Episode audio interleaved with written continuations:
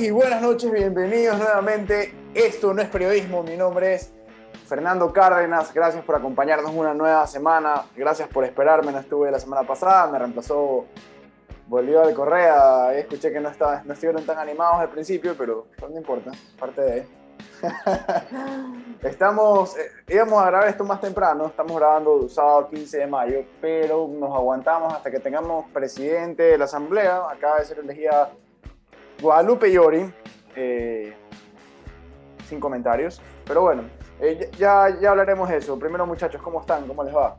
¿Qué tal, Bolo? ¿Qué tal? Todo bien, todo bien. Todavía estoy, eh, ¿cómo es? Asimilando lo que pasó de la Asamblea Nacional, no solo hoy, sino de ayer también. Ah, claro. Ricardo Vanegas, todo lo que pasó. Por si acaso aquí no va a haber recesos, ¿ah? se jodieron. Y grabamos aquí de largo. Aquí ¿no? no comieron, no comieron, así que tranquilos, tranquilos, mejor dicho, jodidos, jodidos por ese lado. Así que nada, loco, quiero saber qué piensan ustedes. Yo todavía Tranquilos, no, que crees que se nos viene a dejar las cosas. Habló Ares del PSC, Rafa, ¿cómo estás? Ay, muchachos, todo bien, todo bien. Tratando de, de, tener y cerrar una buena, una buena semana, así que. Y emocionado porque la próxima semana vamos a estar por Quito, pues, ¿no? Así es. Oye, a la final quedó como presidente alguien de tu partido, pues de Pachacuti. ¿Cómo te sientes, Rafa? Oye, pero si el que es de izquierda eres tú, a mí no me cambia huevada. Hablando de izquierda, Jimmy, ¿cómo te va? Este más es el verdadero socialista. Habla, socialista. Ya quisieran. El que, aquí el único rojo es Rafael Mancheno. Pero bueno.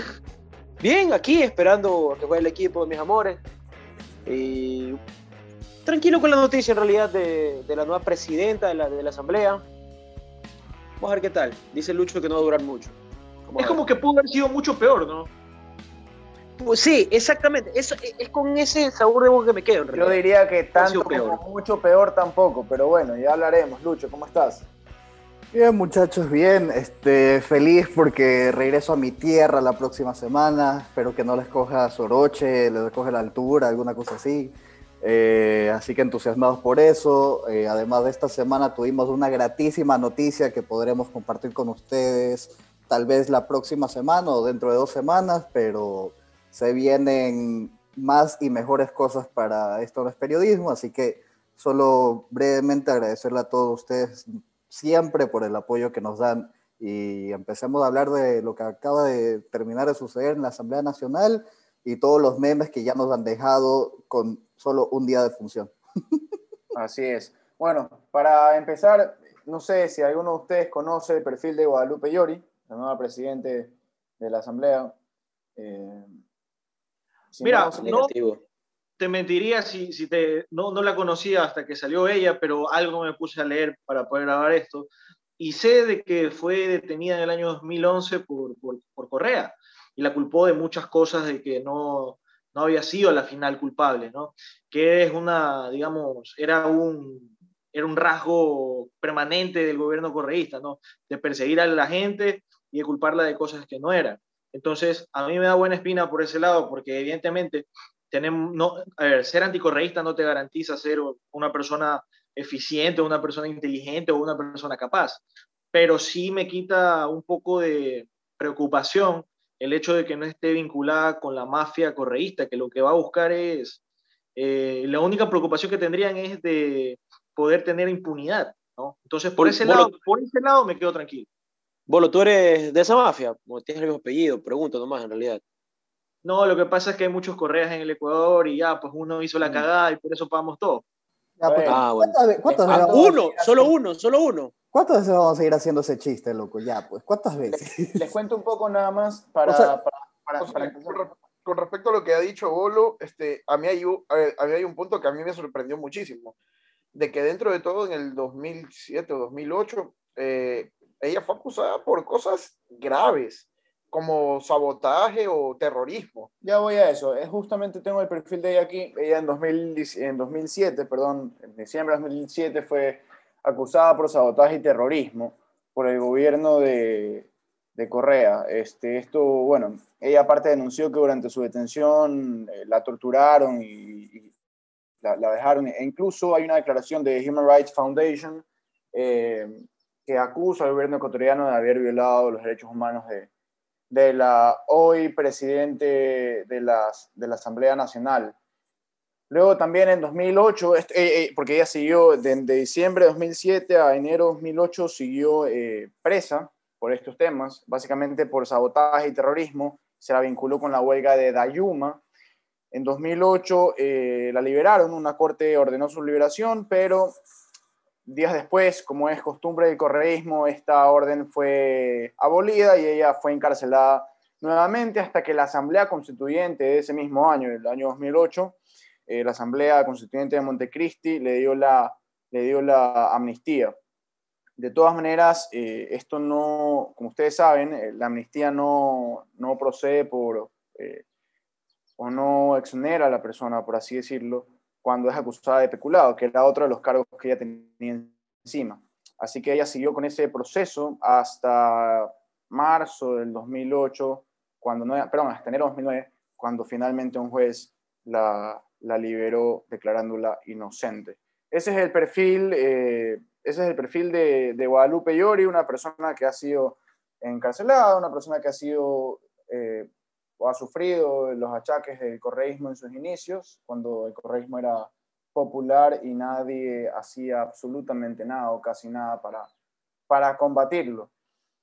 Esa es la nueva presidente de la Asamblea, y digo presidente a propósito, por si pensarán que estoy cometiendo algún tipo de error. Rafa, ¿tú querías acotar algo al respecto? Estás muteado. Perdón, perdón. Este, no, o sea, con respecto a, Guadalupe Llori, o sea, me sorprendió bastante la elección de ella. No, la verdad no esperaba de que ella sea la, la nombrada para ser presidenta de la Asamblea. Eh, incluso estaba pensando de que en una tercera oportunidad iba a ser emocionado y nuevamente votado eh, Henry Kronfle. Pero bueno, o sea, espero de que la verdad es que por el bienestar del país, espero de que tenga la mejor de las suertes, eh, espero de que comience a manejar las cosas de una buena manera y que todo lo que se vaya a realizar sea para bienestar del país. Guadalupe Yuri también fue, eh, fue alcaldesa en Puerto Francisco Orellana y aparte fue prefecta de esa provincia eh, por Pachacutic, evidentemente, ambas, ambas gestiones. Sí, este, perdón, Fer. Eh, a ver, lo que sí hay que reconocer es que evidentemente sí es una persona que tiene algo de experiencia política, eso no hay como negarlo, pero yo creo que hay dos cosas muy importantes, muy interesantes a rescatar de estas dos, estos dos primeros días de, asamblea. La primera es que, como ya más o menos lo estábamos preveyendo, existe una división bastante marcada entre las diferentes corrientes. Sé que ya mismo vamos a comenzar a hablar de las alianzas estratégicas que se intentaron hacer y cómo le reventó en la cara a muchas personas. Eh, pero lo más sorprendente, y creo que aquí ninguno de nosotros podía apostar o se iba a imaginar, es que Pachacutic tenga la presidencia de la Asamblea Nacional. Por más que igualmente hicieron un papel bastante rescatable en las elecciones generales, no creo que no, se nos cruzaba por la cabeza que iban a llegar a tener la presidencia. Mm, sí, este, a ver, de todas maneras, ya, voy a, ya vamos a hablar de, de, todo lo que está sucediendo, ¿no? Eh, lo, lo, que ha sucedido perdón, con la Asamblea. Hoy, no solamente Pachacutic votó a favor de la presidencia de Yori, sino también, eh, eh, entiendo, el bloque de Creo, y el, bloque de la ID. Entonces... Eh, y gran parte de los partidos independientes también. Sí, eso sí, no todos, los, no todos los, del, los del bloque de Creo, porque de hecho hay un asambleísta de Creo, el asambleísta Flores, que mocionó eh, la reconsideración que finalmente no, no fue aprobada. ¿no? Y esto es, algo, esto es un signo que estamos viendo en, en todo el comportamiento, en el comportamiento de, de, de, la Asamblea en estos dos días de funciones, la división cuando tienes un gobierno que te, que te ha hablado tanto, tanto tiempo del encuentro y, del diálogo, etcétera, tenemos bloques tan pequeños como el de Creo, por ejemplo, que ni siquiera se logran poner de acuerdo entre ellos, porque hay unos que votan a, favor de una candidatura y otros que piden incluso la reconsideración. Entonces, eh, eh, va a ser un poco complicado, yo por, por, lo que hemos visto hasta ahora, va a ser un poco complicado cuando estén discutiendo proyectos de ley mucho más pesados, ¿sí? sobre, sobre todo por temas ideológicos que se pongan de acuerdo. Ahora, quiero empezar, quiero empezar hablando sobre las alianzas en la, en la Asamblea, en el Legislativo. ¿Para qué podrían servir estas alianzas o por qué, o, por qué son necesarias en este caso? ¿Por qué son necesarias? ¿Qué creen ustedes? O sea, definitivamente, definitivamente eh, una alianza estratégica o política eh, es específicamente para poder tener en este caso un mayor poder dentro de la Asamblea y poder, llegar, poder llevar a tener en el caso de Guillermo Lazo un gobierno más tranquilo, para poder pasar o poder poner leyes que puedan ser beneficiosas para el país en el caso de lo que él esté creyendo dentro de sus posibilidades, ¿no? Eh, pero igual esto de aquí puede llegar a sí mismo a ser un, un problema o un caos en la interna de la Asamblea debido a los partidos contrincantes, que en este caso, bueno, más tarde, nos vamos, eh, más tarde vamos un poco a hablar sobre lo que ha pasado con la alianza de Partido Social Cristiano, creo. Em, pero bueno, bueno, no me quiero adelantar a ese, a ese detalle, así que lo voy a dejar ahí por el momento. Sí, pero eh, estamos acostumbrados a que una, una, asamblea tenga mayoría absoluta. En los 10 años del correísmo, luego con el modernismo un poco se fraccionó eso. Pero hoy en día hemos, hemos pasado de una asamblea que era como una planadora, básicamente, que se ponía de acuerdo en todo lo que, en todo lo que se proponía, porque era de ellos mismos, o rechazaban eh, o, aceptaban un proyecto de ley, a 137 asambleístas que no se ponen de acuerdo para nada. Casi, casi que ni para ordenar pizza. Eh, imagínense lo jodido que debe ser pedir pizza en la asamblea, ¿no? Puta, claro, con pizza? no, sin pizza, con peperón. Pero está bien, pero está bien, está bien. Cada uno en su partido, cada uno tiene sus ideas. La cagada aquí, obviamente voy a adelantarme un poco al Partido Social Cristiano. Tú haces las alianzas en, en un punto para llegar a tener el poder, o llegar al poder, mejor dicho. Pero no lanzas ni como que sacas las garras enseguida antes de llegar al poder yo creo que fue la cagada. Simón, así como el gatito, el sticker. Ya. Eh, pero, pero, tú dices que están bien, tú, tú, dices que las, las, alianzas son necesarias y están bien. Sí, obvio, para llegar al poder netamente, nada más, porque después vas a, vas a, estar, vas a estarte peleando igual con las personas que citas las alianzas, nunca vas a coincidir con una misma idea, es complicado. Yo lo veo así. Yo no sé si es que solamente es para, para llegar al poder, este, para un tema de gobernabilidad es vital, sobre todo como ya lo dijo Fer, ahora que no tienen una mayoría absoluta dentro de la Asamblea.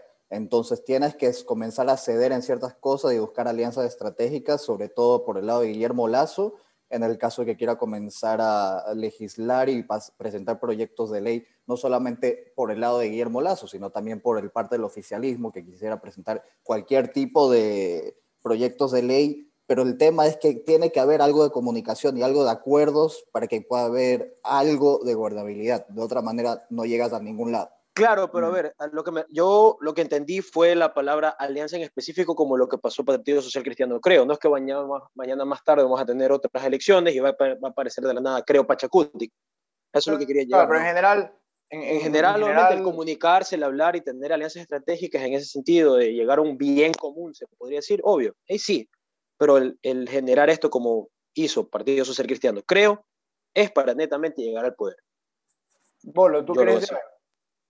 Sí, o, sea, las alianzas en sí en la política siempre son, siempre, siempre se dan, y a veces son buenas a veces son malas. Inclusive en las guerras, en las guerras muchas veces te toca pactar con tu enemigo, con tu enemigo político, con tu enemigo bélico. No pregunten a los aliados en la Segunda Guerra Mundial. Exactamente. el arte de la guerra. Cuando acabó la Segunda Guerra Mundial, tocó sentarse a toda Europa y decirles, muchachos, si seguimos así de guerra en guerra, nos vamos a desaparecer. Crearon la Unión Europea y ahorita son una potencia suprestable, ¿no? Salvo Grecia, por ejemplo. Pero bueno, regresando acá, la cosa es, en una alianza, ¿qué das y qué, y qué recibes acá? ¿Ya? Esa es la clave. Esa, esa, esa es realmente la clave porque no me vengan con que los partidos políticos todos están velando por el interés del Ecuador y la, la mierda, hijo de puta. No, eso no, no, nadie quiere eso, o sea, no, no, no me vengan con huevadas. pero no te pongas bravo, loco, que recién empezamos. evidentemente, unes, quieres la impunidad para todos sus altos, altos mandos, para sus cabecillas, ¿ya? Para Rafael Correa, para Glass. Eso es lo que quiere UNES. Y UNES va a votar siempre todo lo que proponga eh, la Asamblea, siempre va a votar eh, llamando a Bélgica. Oye, ¿qué voto aquí? Sí, voto acá, no, abstente. Siempre va a votar así. Hay que ver qué quiere ahora Pachacuti, que puede presidir esta asamblea. ¿Qué, qué quiere? ¿Qué quieren ellos? ¿Qué buscan? ¿no? Por lo general, ellos, no buscan, ellos buscan una asignación de presupuesto para programas sociales, para, eh, para cosas de recursos eh, naturales. Eso es lo que la agüita, claro, no te olvides de la agüita. Ajá, y hay una fractura dentro de Pachacutic también, porque hay un grupo anticorreísta, ¿ya? En Pachacutic, radical anticorreísta, y hay un grupo que se puede sentar con el correísmo, a conversar, a hablar, a, ver qué pasa, ¿no? Dentro de este grupo anticorreísta, por suerte está la presidenta esta, que la única virtud que le conozco hasta ahorita, no sé, es que ser anticorreísta, otro es Yacu Pérez, ¿no? Entonces, habrá que ver eh, ¿Qué realmente quiere, quiere Pachacuti? darles bola en serio, porque ya tienen la asamblea, ¿no? Tienen un poder del Estado. Bueno, pero yo creo que en estas elecciones el país ha demostrado que está, más, está mucho más, o, o, ya va mucho más allá de una lucha entre correístas y anticorreístas, entre correísmo y anticorreísmo. Es decir, el país busca otras cosas. Tú bien has mencionado que, eh, que, Guadalupe Llore y que su partido, el Pachacutic, tienen o deben tener ciertos intereses. El asambleísta Mario Ruiz, que fue quien mocionó, quien la mocionó, perdón, para, para la presidencia, él nombró, yo estuvo, estaba viendo eh, por, la, por la señal eh, de la televisión legislativa, estaba viendo cómo se desarrollaba la sesión y el asambleísta Ruiz mencionó transportistas, mencionó eh, trabajadores con todos sus gremios, mencionó eh, agricultores, mencionó eh, la, la, lucha contra la explotación de, petrolera, la protección del agua y también mencionó algo que me, me pareció sumamente curioso, a los empresarios honestos y buenos. Habría que ver cuál es la definición de empresarios honestos y buenos para él. Pero más allá de eso, a mí sí me preocupa que dentro de los intereses que nombró la asambleísta Ruiz estén los que han, han estado presentes y han sido prioridad para el país en los últimos 14 años y que no han funcionado. Porque quien legisla y gobierna para gremios y para intereses muy particulares y muy puntuales, vemos, hemos visto que no, simplemente no da resultados porque esto que podríamos llamarlo, o que en Europa lo pueden llamar como lo han llamado, mejor dicho, como el, el famoso estado de bienestar, no sostenible en primer lugar, aún teniendo riquezas, menos aún soportable o concebible en un Ecuador que tiene tan poquitos recursos. Entonces, está perfecto lo que quiere eh, lograr Pachacuti, pero tienen que entender que no se va a poder y esa yo creo que va a ser la mayor piedra en el zapato del gobierno de Lazo, que para mí, parecer, entiende qué es lo que hay que hacer y que en la Asamblea Nacional y en la presidencia de la Asamblea va a encontrar una gran muralla para lo, para lo que quiere lograr en los próximos cuatro años.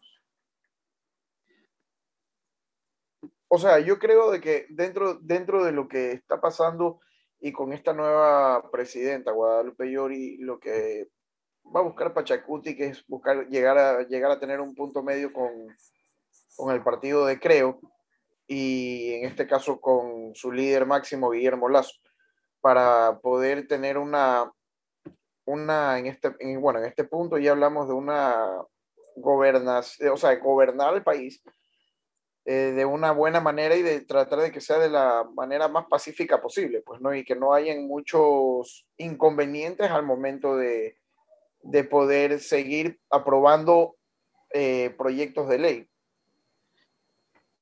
Claro, y de hecho, fíjate, fíjate, ese es el problema.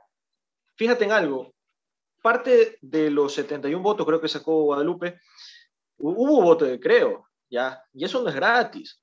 Eso algo tuvieron que haber hablado, algo tuvieron que haber conversado, algo tuvieron que haber, eh, un, un, trato así sea tácito, pero tuvo que existir... ya es evidente, disculpa, Bolo, pero es que yo creo que ya es evidente de que conversaciones entre ambos partidos ya estuvieron, ya hay y parece de que ellos ya tienen por lo menos un punto medio para poder, para poder estar de acuerdo en lo que quieren.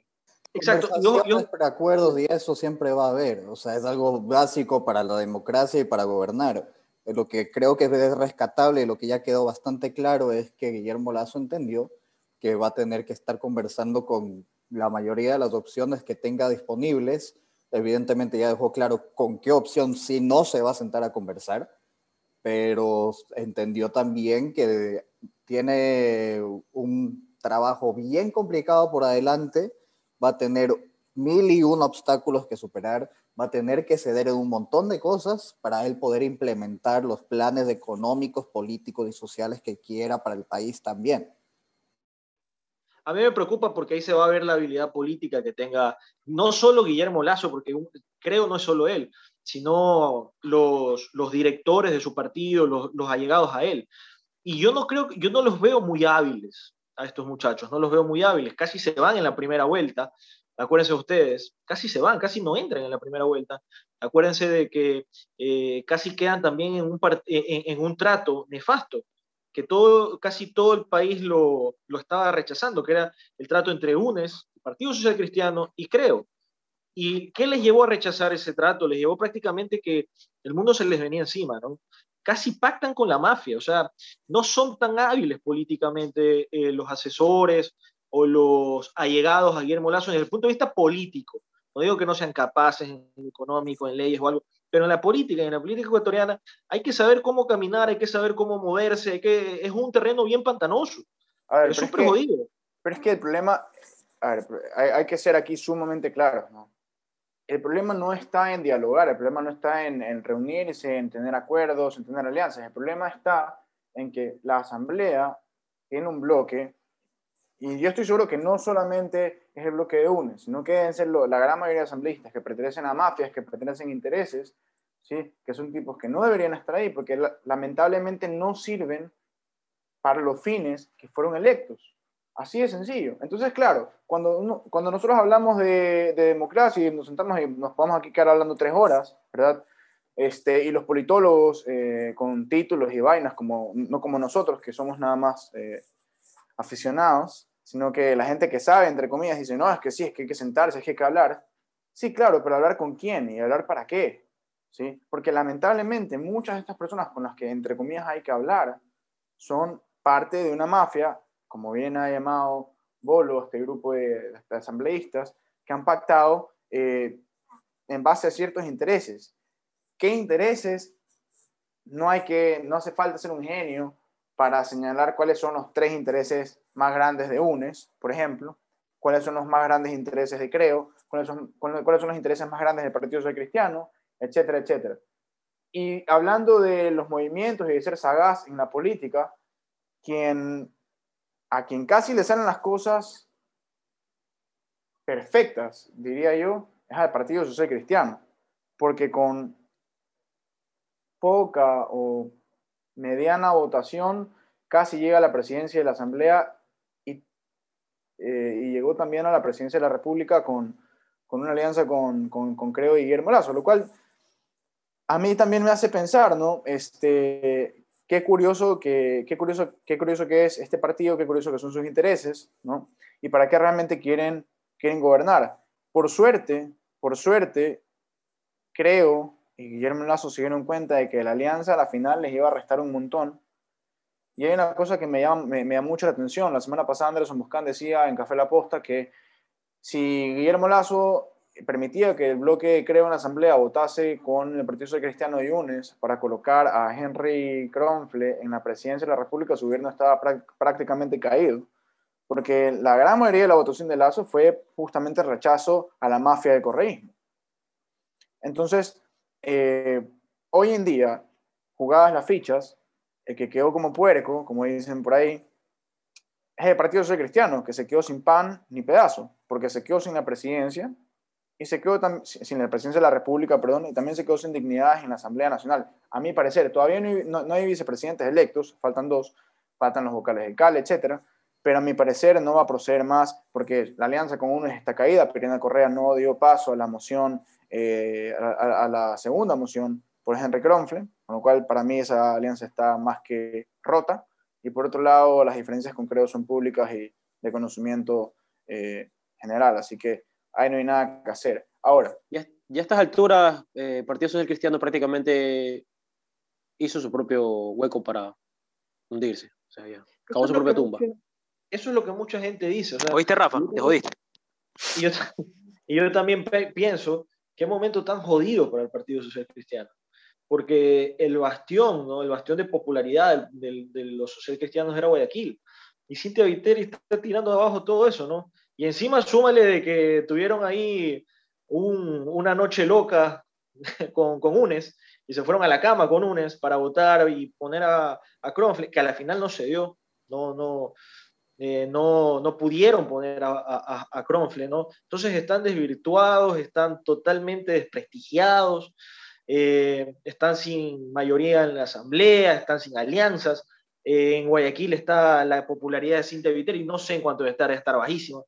Entonces, qué momento jodido del social, social cristianismo, ¿no? Mira, Yo, tengo, yo tengo dos cosas que me sorprendieron en esta semana. La primera, nunca pensé que iba a haber un, una caricatura por parte de Bonilla en la cual esté caminando cogido de la mano Jaime Nebot y Rafael Correa.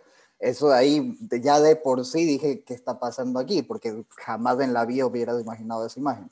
Y lo segundo, y que fue una imagen que los lamentablemente, o sea, marcó muchísimo la votación de Henry Kronfle, fue que se haya desligado del partido César Ron. Eso me parece que fue un hito muy importante al desenlace que hubo, existió en las votaciones del día de ayer, del día de hoy.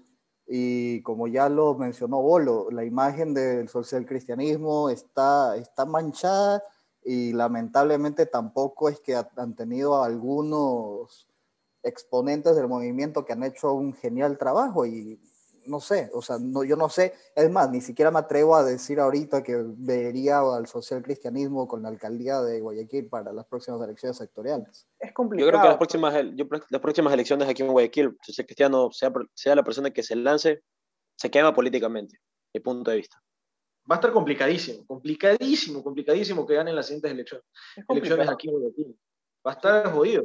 Hay que ver cuáles son los otros candidatos, pero chucha, Vamos a ver qué hace Cintia, o sea, no sé qué tendrá que hacer Cintia, vacunarnos a todos en un mes o algo, pero si no, está jodido.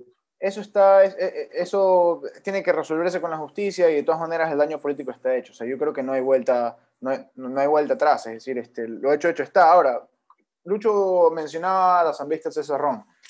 Y con César Ron, a ver, mucha gente se da, se, se, se da golpes de pecho y lo pone como ejemplo, ¿sí? Para mí es un, para mí es un oportunista, inteligente, eso sí, porque inteligente como es, se dio cuenta de lo que se venía y la estupidez que estaba haciendo su partido y se desligó a tiempo. Sin embargo, no lo hizo cuando era precandidato para que lo mocionen para la presidencia de la Asamblea Nacional. Es decir, cuando el partido decidió, junto con Creo y junto con UNES, que iban a postular a Henry Kronfle, entonces él dio un paso al costado.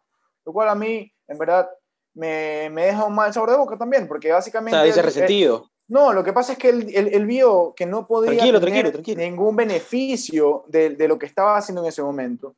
Entonces, ¿para qué asumir un riesgo que no le iba a significar algo puntual en un futuro inmediato, ¿me explico? Yo lo que estoy entendiendo, lo que tú estás diciendo es que él se la sacó porque no lo pusieron al man como candidato a la es que él se la sacó por eso, es que él se la sacó por eso. Recuerda que él fue el líder de la bancada del Partido Social Cristiano en el último periodo legislativo. A quien le correspondía, en teoría, era a César Ron.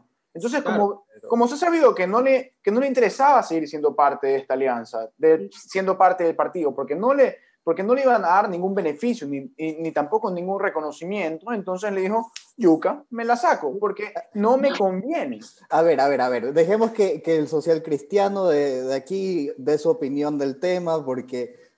No lo quemes, no lo quemes, ah, no lo quemes, pero es un, tema, es un tema heavy, es un tema A mí en política me gusta pensar mal, porque es que, ¿sabes qué? El, el, de hecho, la cronología de los eventos te da para pensar en eso. No, y sobre, todo, y sobre todo la excusa que dio César Ron, déjate vaina. No, lo que pasa es que cómo pudieron haber pactado con la mafia, primero el país. Yo, o sea, a mí me, también me gusta pensar mal. Y, o sea, decir que tú, eras uno de los duros del Partido Social Cristiano, o sea, tú no sabías que estaban hablando con, con UNES. Y lo otro que a mí me deja un mal sabor de boca es que la misma actitud que adoptó César Ron, la adoptó Guillermo Lazo entre gallos y medianoche decidió no seguir con la alianza con el Partido Cristiano y eso a mí me da un muy mal sabor también. Les digo dos razones. La primera, si te comprometes con algo, para mí tienes que cumplirlo. Punto. ¿Sí? Y en segundo lugar, si tú no estabas de acuerdo con algo desde el principio y no tienes los huevos para decirlo, entonces ¿para qué eres partícipe de un juego en el cual tienes que tener los huevos para decir las cosas que piensas? Yo no creo que no estaba de acuerdo desde el principio. Yo sí creo, yo creo que sí estaba de acuerdo, pero como vino que se venía el mundo eh, abajo, ah, ahí dio paso atrás. Ah, entonces, entonces tienes una tercera razón que es un cojudismo político que no te va a permitir estar en la presidencia mucho tiempo. Cuidado con eso. Eso, precisamente, Es, precisamente lo que le pasó a, a Creo. Tienen o sea, tiene gente buena, capaz, bonachona y todo esto, pero para la política ecuatoriana y saberse manejar aquí en nuestro medio hay que ser un hijo de puta. Ya, no, no se puede ser un angelito y no se puede estar como que sí, social cristianos, vamos a estar con ustedes. No, a ver, ¿qué es lo que yo entiendo del de, la, del, de la parte de Creo? Ellos decían que tenían un pacto, pero con el Partido Social Cristiano, que ellos se enteraron luego de que el Partido Social Cristiano estaba en negociaciones con Núñez. Una vez que se enteran de esa vaina, dicen, no, ese no era el trato. Y hasta aquí queda la cosa. Entonces, claro, es un cojudismo político, como dice Fer, porque ¿cómo no sabes eso? O sea, ¿cómo no sabes eso o nos estás mintiendo? Yo me voy más por el lado de que hayan sido cojudos políticamente, la verdad. yo, más me iba por el lado de que sí sabían, sí sabían, pero como se les venía el mundo abajo, ahí se dieron un paso atrás. O sea, ¿tú crees que hubo un análisis de costo político y vieron que la, Pero tarde. Pensaba más simplemente todo lo que se venía encima. Tarde, sí, pero ahora, aquí puede ser también, eh, hay que esto, esto hay que seguirlo pensando, ¿no? Puede ser también que el partido, eh, que, creo, perdón, que creo haya sabido jugar mejores juegos que el Partido Social Cristiano y les haya visto las huevas hasta la noche anterior. Puede ser también, pero hay cosas que para mí no, o sea, esto es como el póker, tú tienes que saber jugar muy bien tus cartas acá. Y en gran parte del juego tú tienes que bloquear para ver si es que logras eh, ganar, si es que logras este, salir con, no sé, entonces, el tema es que el juego es así. Por hoy, por hoy, quien se salió medianamente con la suya o no tan mal parado fue creo, no, Lenin Moreno no se puede parar, está en silla de ruedas. pero, no, pero me, está, no, pero me está diciendo algo y estoy, estoy diciendo la verdad, punto. Este, eh, eh, si, quieren lo googleamos, bueno, los que nos están escuchando no se vayan a ofender, googlean Lenin Moreno lo van a, lo van a ver sentado, no parado. Pero bueno, este, a lo que iba es a que, a lo que iba es a que creo que no tenía, tenía pocas o no las posibilidades de ganar la presidencia, bueno, se quedó sin nada, Partido Social Cristiano, que tenía grandes posibilidades por su habilidad política, se quedó sin nada, en gran parte por una jugada de último momento, de creo. Y quienes en un principio anhelaban, era, yo creo que era el sueño húmedo de, de, de ¿no? tener la presidencia de la Asamblea, eh, lo lograron. Entonces, yo hace una semana que les vengo diciendo más o menos que yo el Partido Social Cristiano yo, de la gente de Creo, hubiese pactado más bien con Pachacuti y la ID para mocionar el nombre de Salvador Quispe como presidente de la Asamblea, que a mí me parece una persona con mucho más recorrido, una persona mucho más pesada. No conozco eh, la viveza de Guadalupe Llori, espero que sea lo bastante viva como para sobrevivir estos dos años en la Asamblea. Pero sin duda Salvador Quispe iba a ser un perfil eh, interesante, un perfil interesante que pueda estar ahí. Y se perdieron la oportunidad. O sea, igual, igual, igual fue, igual fue emocionado Salvador Kish. Pero no bajo las condiciones de una alianza, con un pacto con el Partido Social Cristiano y con Creo, me explico. O sea, pero igual, igual estamos hablando que él en la primera, en la primera moción que tuvo, sacó muy bajo. Sacó, me parece que fueron 44 votos. Yo entiendo, yo entiendo que la alianza Partido Social Cristiano con Pachacutic no va, o sea, es algo inviable. Entiendo que no se pueden ver, entiendo que no, no sé ideologías políticas, si tengan ideologías políticas, pero... Bueno, la última, eh, las declaraciones de Nebot en 2019 tampoco ayudaron, ¿no? Exactamente, entonces eh, veo muy complicada esa alianza, muy, muy jodida. La verdad es que me sorprende que, hayan optado por aliarse con, con, UNES, ¿no? Oye, pero yo quiero, yo quiero, no sé, algo, algo a rescatar de, de esta asamblea que fue Ricardo Vanegas. No sé si lo vieron ahí pidiendo para ir a comer y que los dejen descansar. Pero es, que, está, es que está bien, loco. Ya tienes tanto tiempo que no se decide en una sarta. Pero es que, escúchame, escúchame. Tienes tanto tiempo que no se decide una sarta de pendejos. ¿Por quién poner de presidente? Porque no hay ninguna alianza, nadie sabe qué chucha quiere. Oye, déjalos que obviamente, obviamente, ¿cómo momento te va, a, dar hambre, pues? Claro, ya te mejor, a pues. mejor, los hubiesen mandado a hacer la portada, la portada para, para, para, el cuaderno de la Asamblea Nacional para el nuevo periodo, ¿no? La carátula de cuaderno, ¿no? Yo, yo, entiendo lo, yo entiendo lo del hambre, la verdad, porque no iban a llegar a ningún acuerdo, pero de ahí él pidió que se restablezca el lunes porque tenían eh, que irse a sus casas por el COE, teniendo salvoconducto, ya, ya era asambleísta. Es que ya es domingo, ya, ya es fin de semana, pues ñaño, ya, pues yo también. Pues respeta, ya. es toque de queda, eso es una persona sensata, pensante. Oiga, yo veo un meme. que era el viernes y el cuerpo lo sabe, loco. Sí, sí parecía, parecía esos alumnos de la universidad que te decían, profe, déjeme ir que yo soy de provincia. Ese era Ricardo Vanegas. Claro. Bueno, este, ah, muchachos, tenemos ya este primer vicepresidente de la Asamblea Nacional, un asambleísta de Creo, Virgilio Saquicela. Mira tú, Qué o coincidencia, cómo están cayendo las fichas. La primera vicepresidencia, la primera vicepresidencia de la Asamblea se la lleva entonces el movimiento Creo. Y la otra va a ser de la izquierda democrática, supongo, ¿no? Ahí ya se ve un... Ahí hay un matrimonio bien. Mira tú, mira tú, mira tú cómo comenzaron a caer esas fichas, ¿ah? Mira tú cómo comenzaron a caer esas fichas. Es que es lo que, es, lo que decíamos al principio, ¿no? Creo votó en su gran mayoría por eh, Guadalupe Llori cuando se la emocionó. Entonces era, digamos, lo, lo correcto, lo sensato que salga un candidato de creo, sí, dando y dando, o un candidato de la idea también podía ser, ¿verdad? Esto a mí, esto a mí me da cierta tranquilidad porque quiere decir que hay conversaciones entre Pachacutic y creo muy positivas que van a permitir, ojalá, ojalá, que ciertos acuerdos legislativos permitan que proyectos de ley tan importantes como eh, reactivación económica, temas laborales, etcétera, que son propuestas, que son parte, perdón, de la columna vertebral de la propuesta de Guillermo Lazo, se puedan hacer realidad. Yo creo, yo creo que el que más tranquilo va a estar ahorita, ahorita, es Guillermo Lazo, porque hay buenas señales para el tema de gobernabilidad. Evidentemente, como ya se ha dicho, va a ser dando y dando, cediendo y cediendo, pero están abiertos a un diálogo, que eso era lo que Bad estaba intentando decir. Y si te das cuenta, igual, entre todo y todo, sí acabó siendo el último mensaje que daba Guillermo Lazo antes de subir a la presidencia. Entonces, mm. tampoco es que podemos estar diciendo que exista algún tipo de hipocresía o algo así. Conveniencia puede ser, hipocresía no. Claro, y ojo con algo, yo quiero ver la reacción de Yacu Pérez, porque ya hay un trato con Guillermo Lazo, con, con Creo. Y él dijo, él mencionó hace unos días de que si él, pueden verlo en Sin Pan ni Circo, en nuestro noticiero semanal, que si había un, un trato o con el correísmo o con Lazo, él se iba del partido. ¿no? Unos me dirán, pero ah, ¿qué importa Yacu? ¿Qué importa Yacu? Bueno, por Yacu tienen los asambleístas que tienen, por Yacu estuvieron a nada de entrar a la primera vuelta y el tiempo pasa rápido, o sea, cuando nos demos cuenta ya estamos en la, a la segunda vuelta, perdón. O sea, Yacuti que ha revivido por esta campaña de, de Yacu Pérez. Exactamente, y cuando nos demos cuenta ya van a estar, ya, ya, ya, tendremos elecciones nuevamente, o sea, el tiempo pasa volando. Y no van a tener a Yacu Pérez. Bueno, acabo, acabo de revisar el Twitter de Yacu Pérez, por si acaso, él, este, bueno, muy conectado con la coyuntura política nacional, está promoviendo una, una campaña eh, para recoger firmas para que, se, para que se legalice la marihuana en Ecuador, así que fuerzas Yacu, te, apoyamos desde acá. Vamos Yacu, belleza. Vamos Yacu. Hay que, invitarlo, hay que invitarlo a un chela danchila Yacu. Sí, sí, sí, probablemente. De largo, de largo.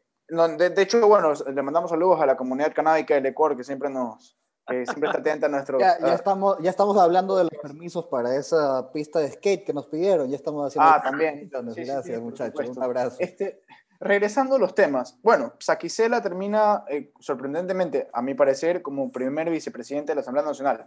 ¿Qué pasa, muchachos, con la ID? La, izquierda democrática tenía una posibilidad enorme también, tiene una relevancia enorme en estas elecciones y hasta ahora poco o nada. Por ejemplo, Bill Mandrade, que es un asambleísta que tiene bastante recorrido, bastante experiencia, y yo creo que tiene bastante buena relación con sus ¿cómo se diría? Porque oye la palabra compañeros, con sus colegas asambleístas, eh, ni siquiera se la ha emocionado, me parece. Entonces, eh, y, más allá de eso, también por temas de legitimidad, ella fue una de las, la tercera asambleísta, la tercera, ¿verdad? Más votada. Entonces, eh, pero hasta ahora poco o nada. Deja mucho que desear la gestión política de la IDE en estos días. O sea, hay que ver realmente qué es lo, qué es lo que han, o sea, qué acuerdo han llegado. Capaz de que esa segunda vicepresidencia de la Asamblea se, se la dan a ella. Hay que ver. O sea, la moción que, la moción creo que de ella podría llegar a tener frutos de, de, de, ser, de que se ha concretado esa, ese acuerdo y, o ese pacto político entre la ID, el Pachacuti y creo, pues, ¿no? Mm, claro, eh, a ver, ¿pueden confirmarme algo? ¿Herbas al final sigue...? Sí, sí, sí, se, se afilió, se afilió.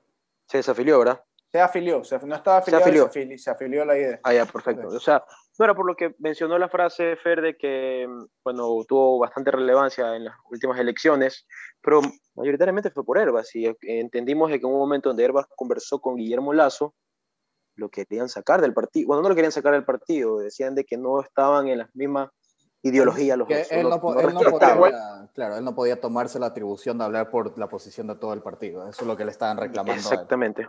Igual, igual sí, es verdad que Herbas le llevó muchos votos a ella, pero eh, la, la, la, campaña que ella hizo también tuvo que ser meritoria para haber llegado a ser la tercera más votada, la tercera asambleísta más votada del país. No, no, o sea, evidentemente Puede ser, Herbas tomó un papel grande, pero no hay cómo decir. Pero ponte, solo ponte a analizar con la, con la... la mayoría de gente no sabe. la mayoría de gente no sabe quién es Vilma Andrade, o sea, vota por la idea purera, o sea. Exactamente, sí. Entonces, yo, pero.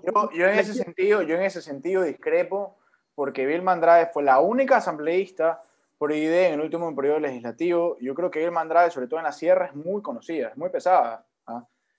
Entonces, puede ser, no, o sea, a, lo mejor, en su capital, digamos, personal le alcanzaba para entrar a la Asamblea. No sé si como tercera más votada. Me parece que sí le ayudó, le tuvo que ver salpicado de alguna manera la popularidad de Herbas y, y, lo que llegó a él. Ahora, la izquierda democrática tiene también dos vertientes, que es la de los fundadores, los borgistas a muerte, zurdo, zurdo, zurdo, zurdo, zurdo. Y está, digamos, esta nueva, e, esta nueva generación, ¿no? Que es Herbas, yo no me sé los nombres, pero bueno, Herbas y hay, un, hay, otra gente joven en la izquierda democrática. Y esta gente joven sí busca conversar con más partidos políticos, busca transmitir mensajes de manera distinta, ¿ya? incluso pensar distinto en, en algunas cosas que son base en el partido de la izquierda democrática, ¿no? Y tiene fricciones. ¿Quién sabe? Yo creo igual que, Yo creo que igual la gente, la gente ya entendió que, que los extremismos no, por lo menos para tema de gobernabilidad, no te van a llevar a ningún lado y tienes que intentar, por más que dentro tuyo sí puede ser un zurdo, zurdo, zurdo extremo o derecho, derecho, derecho extremo, tienes que encontrar un punto medio para la conversación para poder legislar y poder llegar a acuerdos, que es lo que hemos repetido durante todo este podcast. y yo estoy conectado pues, a Twitter porque, bueno, están pasando cosas mientras conversamos y mientras Bolívar está en el baño, se cambia, no sé qué está haciendo. Pero eh, ahorita Twitter está bastante prendido con Virgilio Saquicela, porque le sacaron una, no sé si un caso, básicamente el tipo amenazó con patear a una mujer por no sé qué cosa ahí. Y la gente bueno, para, disculpa que te interrumpa, Fer, emocionaron a Vela Jiménez de la idea como, de la, como segunda vicepresidenta. Vamos a ver qué pasa. Ahí está. Entonces, Pachacuti creo ID. ID. Vamos a ver qué pasa. Hay que ver, ¿no? Belleza ese tridente. Belleza. Ahora, la Trinidad, eh, ya está. Este, ahora, sobre, sobre la Asamblea y para, y para seguir conversando sobre los acuerdos legislativos. En Chile, por ejemplo, se llegó a, un, a una gran alianza.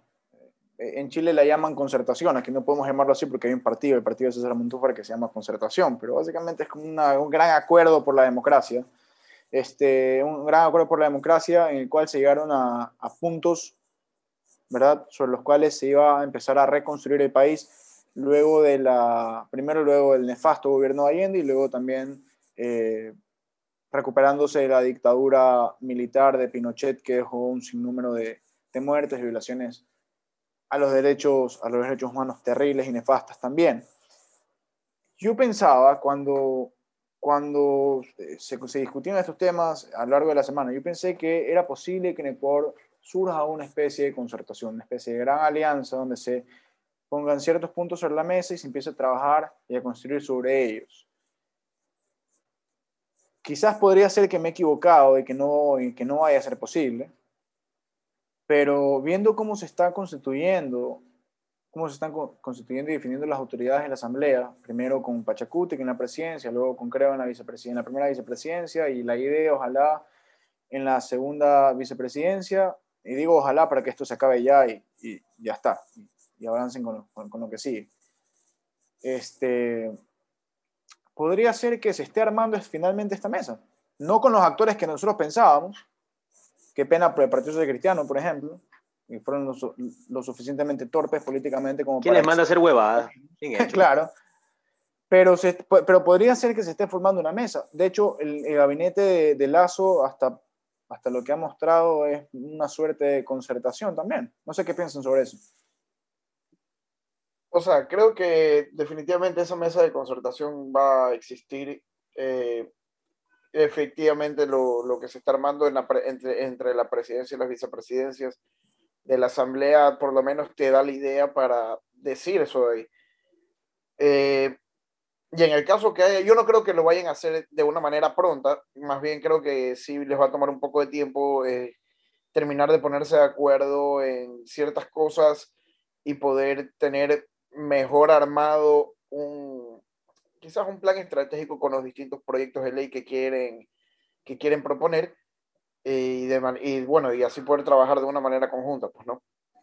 Yo creo que, que, es, o sea, es vital que por lo menos ponga los pilares iniciales para una concertación entre distintas ideologías y movimientos, porque simplemente además los números no le dan a creo, entonces te toca obligadamente hacer esto de aquí. Si es que encima de esto puedes comenzar a captar personas de que en teoría son de puntos de vista, ideologías distintas de las tuyas, y puedes llegar a esta concertación, acuerdo, pacto de, ok, vamos todos juntos jalando hacia el mismo lado, en lugar de tanto conflicto, tanta división, estás haciendo una cosa que hace tal vez cinco años, incluso dos años, era inconcebible en este país.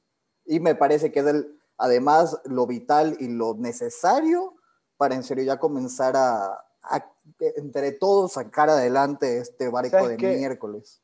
Y otra cosa que a mí me, a mí me encanta, ¿no? A mí me encanta cuando la gente, cuando, eh, se pueden tapar bocas, ¿no? Yo creo que el día de hoy la derecha, al menos representada por Creo, le ha dado una bofetada con guante blanco a la izquierda y a la gente que, no a la izquierda propiamente dicho, sino a la gente que piensa que en, la derecha no existe respeto eh, para la mujer, que no creemos en, eh, eh, en, la independencia o, en, el respeto hacia las nacionalidades indígenas, hacia el medio ambiente, etc. Porque fíjate tú, lo paradójico que es que un gobierno de izquierda, entre comillas, de Rafael Correa, eh, se encarceló a quien hoy fue en parte respaldada por un, gobierno, por un, por un bloque, por un bloque oficialista que es un gobierno de derecha, que es creo, ¿verdad? Entonces, los de izquierda la dejaron, la encarcelaron, la acusaron de, de, peculado y la maltrataron mientras estuvo presa. Y por otro lado, tenías un gobierno de derecha con su bloque en la Asamblea que la propone eh, y la respalda como presidenta de la Asamblea. A mí me parece eso una figura sumamente hermosa. Es que hay, hay, hay derechas democráticas, hay derechas autoritarias, hay izquierdas democráticas y hay izquierdas eh, autoritarias también, ¿no?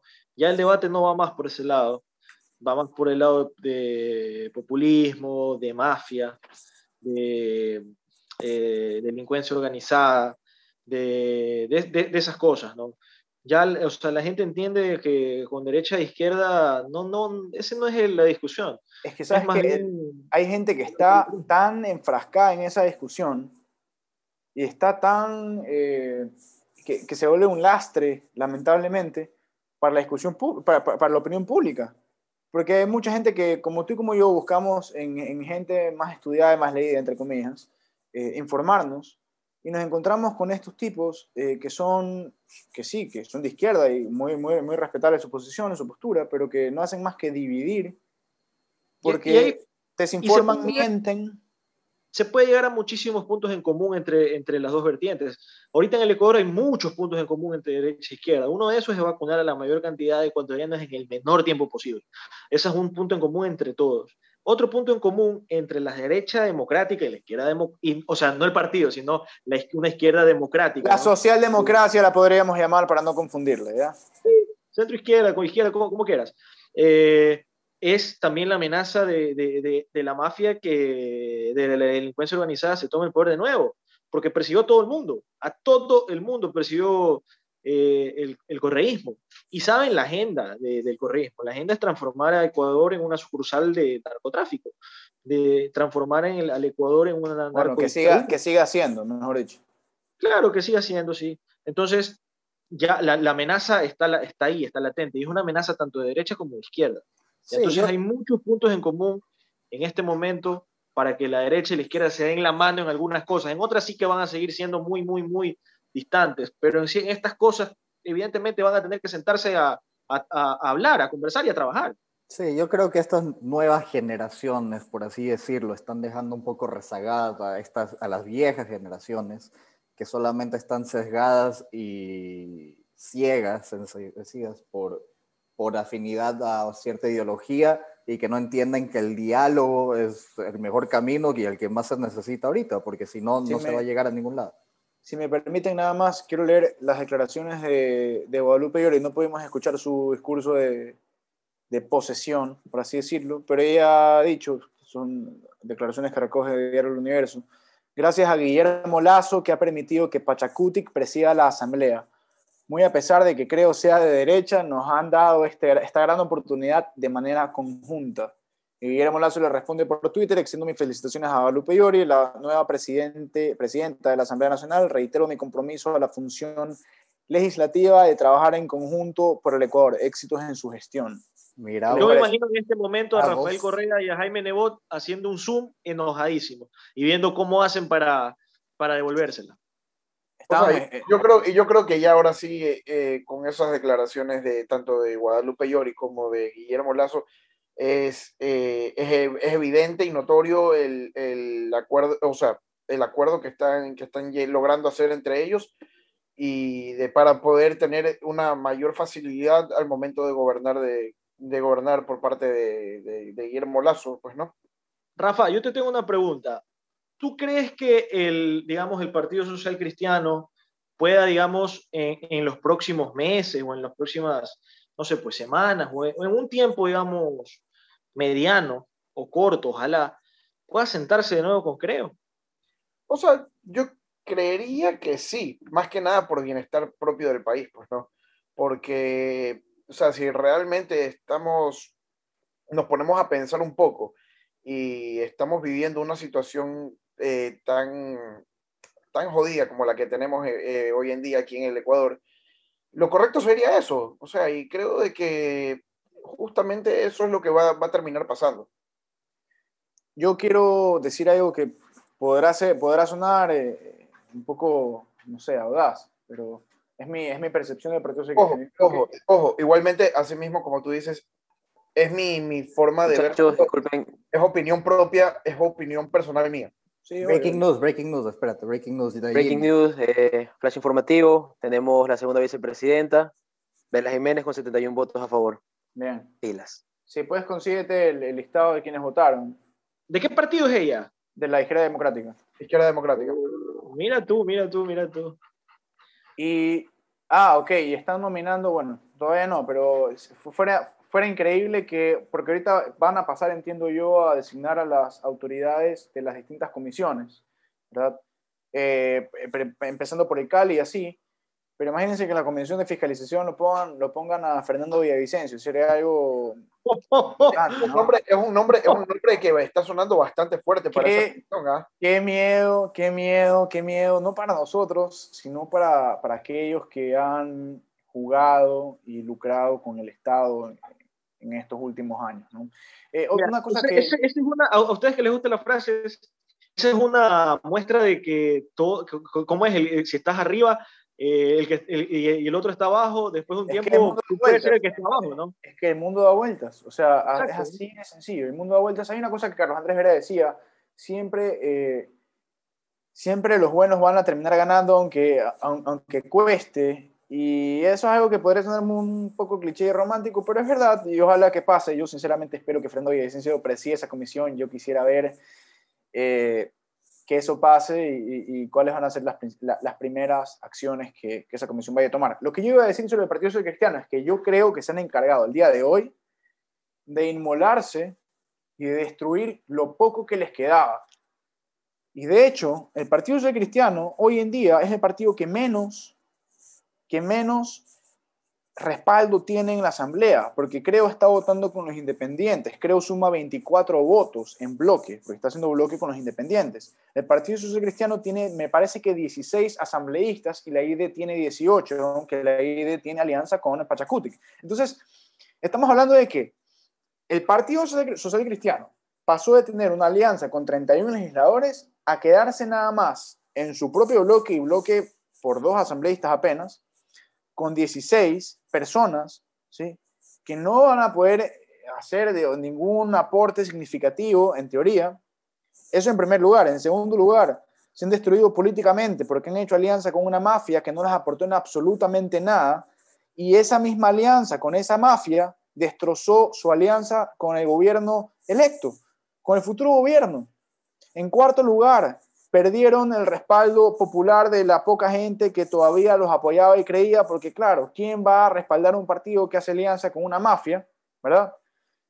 Que lo único que busca es impunidad y perdón para aquellos políticos que nunca van a tener el olvido de los ciudadanos que votaron por ellos y que fueron engañados y robados durante más de 10 años. Y por último, y por último, tienes el escenario, el gran escenario de que frente a todo esto, frente a todo esto se va construyendo una fuerza política interesante de una mesa de unidad, en teoría, entre tres partidos, cuatro partidos, si sumamos a los independientes, cuatro bloques, perdón, Pachacuti, ID, Creo y los independientes, que podrían estar sacando el país en teoría, en teoría, adelante. Sin duda ha sido una jornada bastante, bastante interesante, por decirlo menos, falta muchísimo, faltan cuatro años, así que yo creo que nos vamos a divertir. Dos años eh, tendrá Guadalupe Yuri para demostrar que estuvo a la altura del cargo, igual que las demás autoridades que han sido eh, elegidas el día de hoy. Muchachos, sus conclusiones ya para cerrar el tema.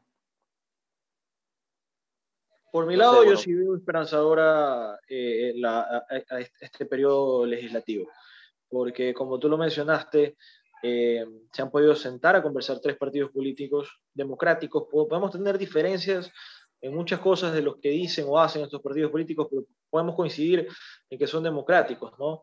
Y tienen que unirse porque el, el, digamos, el enemigo, la fuerza ahí agazapada que trata de, de, de, meterse por algún lado, es el correísmo. Y el correísmo, yo, o sea, reitero, eso es la destrucción de absolutamente todo.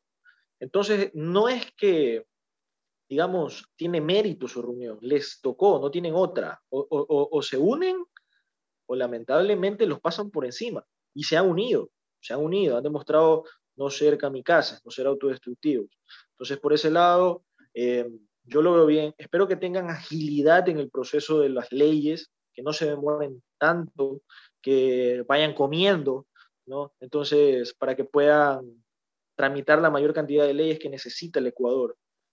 Hay muchas cosas absurdas que, pasan todavía en nuestro país y que se pueden corregir a través de, una, de pasar una buena ley, ¿no? Entonces, nada, yo tengo esperanzas, la verdad. Bueno, yo por mi lado creo de que realmente, lo, o sea, realmente lo que puede pasar en esta asamblea con, este, con estas elecciones que han habido y con estas tres, tres designaciones que ya se han nombrado, para el presidente creo que es bastante favorable eh, y va a poder tener una manera de gobernar más tranquila. No la va a ver tan apretada como, como se podía creer al inicio de al inicio de la segunda vuelta en el caso de que en el caso que se dio que era que, que gane Guillermo Lazo em, así que creo de que esto de aquí esto aquí puede ayudar muchísimo para el país porque es lo que realmente quiere Guillermo Lazo, ¿no? Por lo menos eso es lo que ha, ha demostrado en su campaña y con sus propuestas, ¿no? Quiere ayudar al país y esto aquí le va a dar una mano bastante fuerte para que él pueda eh, manejar y gobernar de, de, de, esa, de esa manera. Bueno, por mi parte, tiene que ser rápido porque ya estamos con el tiempo prácticamente. Primero. Falta medio minutos para que juegue Melec, tranquilo, tienes tiempo. No, no pasa nada, aguántate. Tres cosas puntuales. Primero, las cartas han jugado bien, se, han, se ha hecho una alianza en tres partidos, eso me parece espectacular. Tengo al fin un poco de fe. Estoy esperanzado. Segundo, el Partido Social Cristiano está muerto. Tercero, eh, de que al fin estoy feliz, de que no veo un circo de personas nada más de que alzan la mano, pues cuando les llaman de Bélgica o algún otro pendejo para que hagan Ahorita al menos sí se pelea, ahorita sí hay una, un circo de ideología, ya, al fin.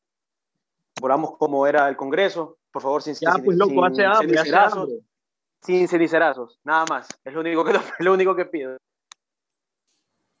Sí, este, a ver, yo tengo ahí un par de conclusiones. La primera, no creo que el Partido Social Cristiano está muerto, creo que sí ha sido golpeado muy fuerte creo que es el mayor perdedor de estos dos últimos días y creo que tienen que comenzar a tomar acciones urgentes e inmediatas si es que quieren rescatar algo del partido.